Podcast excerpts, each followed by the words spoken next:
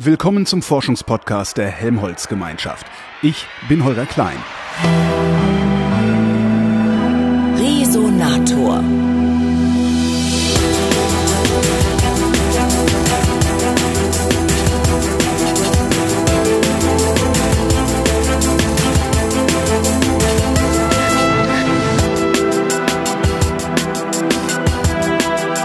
Emanuel Müller ist Inhaber des Lehrstuhls für Knowledge Discovery und Data Mining am Hasso-Plattner-Institut und Leiter der entsprechenden Fachgruppe am Geoforschungszentrum Potsdam.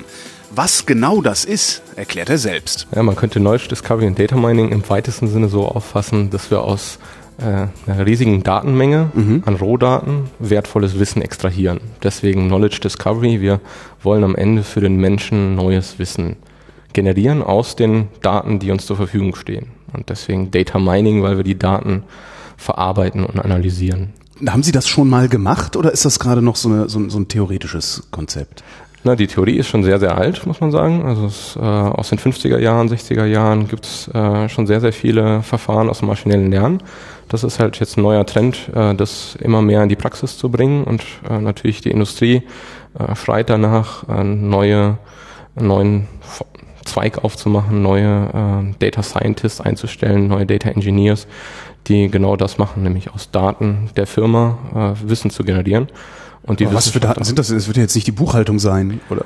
Na, wir haben auch aus der Industrie andere Datenquellen, die mindestens genauso spannend sind wie Facebook. Zum Beispiel? Ähm, na, die Automobilindustrie ah. gibt uns momentan Daten, wo wir sagen, da sind Sensordaten aus der Automobilindustrie, die wir mit unseren Methoden analysieren nach Erkenntnissen, die der Ingenieur vielleicht so nicht aus den Daten ziehen kann. Und damit wollen wir dem Ingenieur dann helfen, äh, neue Modelle zu finden, die dann äh, das Auto in dem Sinne verbessern oder ja.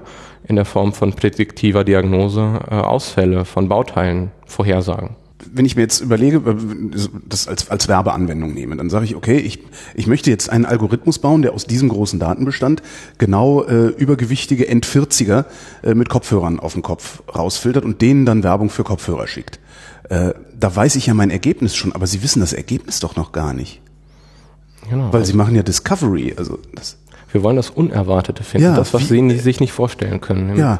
Äh, Zweifelsfall, wenn Sie sagen, Sie haben jetzt zwei Variablen äh, in der Automobilindustrie und wollen jetzt irgendwie Kundensegmentierung machen und haben jetzt Farbe von Ihrem Auto und die Marke von dem Auto, dann wird Ihnen sofort klar einfallen, dass wenn Sie einen Ferrari vor sich haben, dass der höchstwahrscheinlich rot ist. Ja. ja? Das interessiert uns nicht, sondern wir wollen die Abhängigkeiten finden, die unerwartet sind in den Daten, wo der Kunde etwas Unerwartetes getan hat oder ein Segment entstanden ist, was unerwartet war für den Händler oder auch für den Wissenschaftler in seinen Messsensoren unerwartete Fehler vielleicht auch zu finden, die äh, man dann entweder messtechnisch beheben kann oder wenn es kein Fehler war, ein neues physikalisches Phänomen zu erkennen, was in den Messdaten sichtbar wird, ähm, aber jetzt nicht für den Menschen sofort, wenn er sich die das Textfile der Messinformationen anguckt, sondern erst durch die Algorithmik und die Sensordaten, die dann analysiert werden. Wonach gucken Sie denn dann? Na, wir gucken vorwiegend nach Korrelationen, nach Abhängigkeiten zwischen Variablen, deswegen das Beispiel mit dem roten Ferrari. Mhm. Das, da gibt es eine offensichtliche Korrelation zwischen Farbe und dieser Marke. Ähm, und wir versuchen diese unbekannten Korrelationen aus den Daten herauszuextrahieren und dann daraus Muster äh, darzustellen. Und das Wichtige für uns ist immer, diese Muster auch anschaulich darzustellen, sodass der Mensch versteht, was hinter diesem abstrakten Muster steht. Dass der Arzt versteht, warum der Patient krank ist, dass der Wissenschaftler versteht, warum diese Korrelation eingetreten ist. Im Prinzip in das Fernziel ist, kausale Zusammenhänge zu finden. Warum ein kausaler Zusammenhang zwischen der einen Variable und der anderen Variable entstanden ist und diese kausalen Zusammenhänge dann entsprechend auszunutzen für die Modellbildung in der Wissenschaft oder für die Vorhersage in der Wirtschaft. Also ein Beispiel bei uns sind momentan Zeitreihenanalysen. Wir haben äh, riesige Datenmengen von ähm, Vegetationsdaten in Südamerika, Temperatur, Feuchtigkeitsdaten. Mhm. Und die Frage ist, was korreliert mit was? Welcher Parameter korreliert mit welchem anderen Parameter? Ein paar sind offensichtlich, die haben Wissenschaftler vorher schon gefunden. Wenn es regnet, wächst das Grünzeug. Richtig. Ja. Äh, dass es eine Periodizität da drin gibt, das ist den Leuten klar. Mhm. Die Frage ist aber, wie können sie jetzt diese Zeitreihen analysieren und eventbasiert, wenn sie ein externes Event haben, wie äh, hängt dieses Event mit der Vegetation dann ab. Was, was, äh, ist denn da, was ist da ein Event? Na, Sie könnten zum Beispiel einen Waldbrand haben. Ah, okay. Mhm. Und äh, diese Events, die können Sie jetzt entweder vorher alle kennen und können dann entsprechend nach diesen Vegetationsindizes suchen. Ja. Oder Sie sagen, ich kenne das vorher nicht, sondern ich suche jetzt in den Daten, wo abnormale Events eingetreten sind. Und Sie suchen Ah, nach wo es sowas weniger Abnormales. wächst, obwohl es geregnet hat. Richtig. Genau. Und diese Abnormalität in den Daten, diese Anomalien, die suchen sie in ihren riesigen Zeitreihendatenbeständen und versuchen jetzt genau diese Veränderung, die irregulär ist, die sie nicht erwartet haben, zu finden. Und dann können es so einfache Sachen wie ein Waldbrand oder äh, dass wirklich ein lokales Muster entsteht und dann in dieser äh, lokalen Region in Südamerika wirklich ein anderer Effekt eintritt und Vegetation dort anders wächst.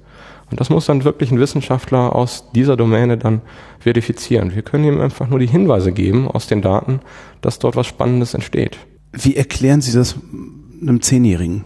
Ja, wir erklären denen das äh, recht spielerisch, äh, zum Beispiel Produktsegmentierung. Ich äh, nehme dann immer ein Beispiel mit äh, Gummibärchen, Schokolade und verteile das auf dem Tisch und sag, okay, was für Segmente von Produkten, welche Gruppen von Produkten sehen Sie hier auf dem Tisch liegen?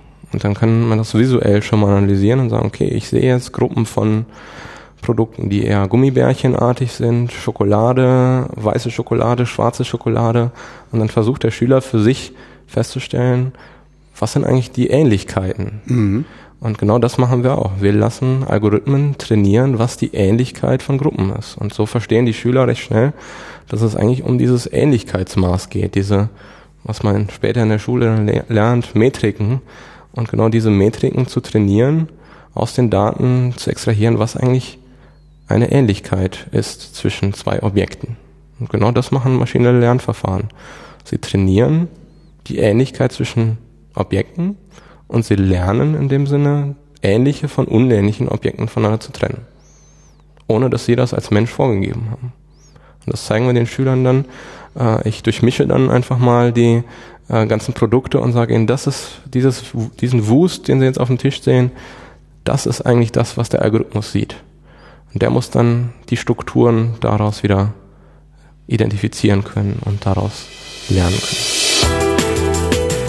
Eine gute Stunde habe ich mit dem Manuel Müller geredet, auch über Algorithmen und das ganze Gespräch gibt's in der nächsten Ausgabe des Resonators.